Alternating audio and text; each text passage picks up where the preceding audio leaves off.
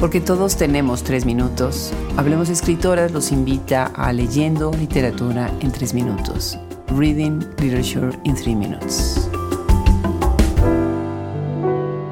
Amor desaparecido, Vanishing Love, del libro Chamber Canon, por Mercado, Literal Publishing 2022.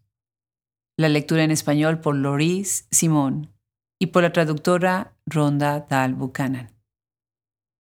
Lo mira insistentemente, lo toca dejando perdurar sus dedos en las líneas de su boca, lo besa con labios y lengua. El arrobamiento no aparece, lo vuelve a abrazar, lo suelta, toma distancia para evaluar con el entendimiento lo que le niega la emoción.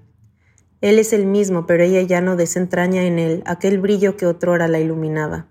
Sus manos son las mismas y cuando las toma entre las suyas cree reconocer una tibieza conocida, pero, si bien la tibieza está, pareciera de que algún modo fuera segregada sin intención ni mensaje y existiera por su propio continente natural, las manos. Se aparta, observa la situación tratando de buscar el punto donde sea posible recomenzar. Se esfuerza por clavar su mirada en sus ojos y transmitirle una pasión incontenible. Dice dos o tres frases vehementes intentando crear una situación de reacomodamiento amoroso. Sonríe y entorna los ojos retrayéndose a gestos de seducción que antes bordeaban el desmayo, pero que ahora se disipan, contra paredes, muelles y sin resonancias. Vanishing love. She gazes at him intently. She touches him, running her finger slowly along the outline of his mouth. She kisses him with lips and tongue. Ecstasy doesn't appear. She embraces him again, releases him, and moves away to assess with her mind what emotion denies her.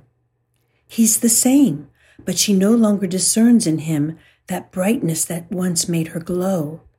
His hands are the same, and when she holds them between hers, she senses a familiar warmth.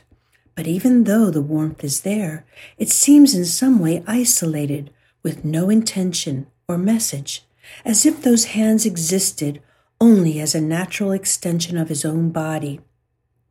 She steps aside, observing the situation and trying to find the point where it's possible to start over. She tries to fix her gaze on his eyes and transmit an uncontrollable passion, saying two or three vehement sentences in an attempt to create a situation that will rekindle the romance. She smiles and half closes her eyes, falling back on gestures of seduction that would make him swoon before, but now only disperse without an echo against the thin walls.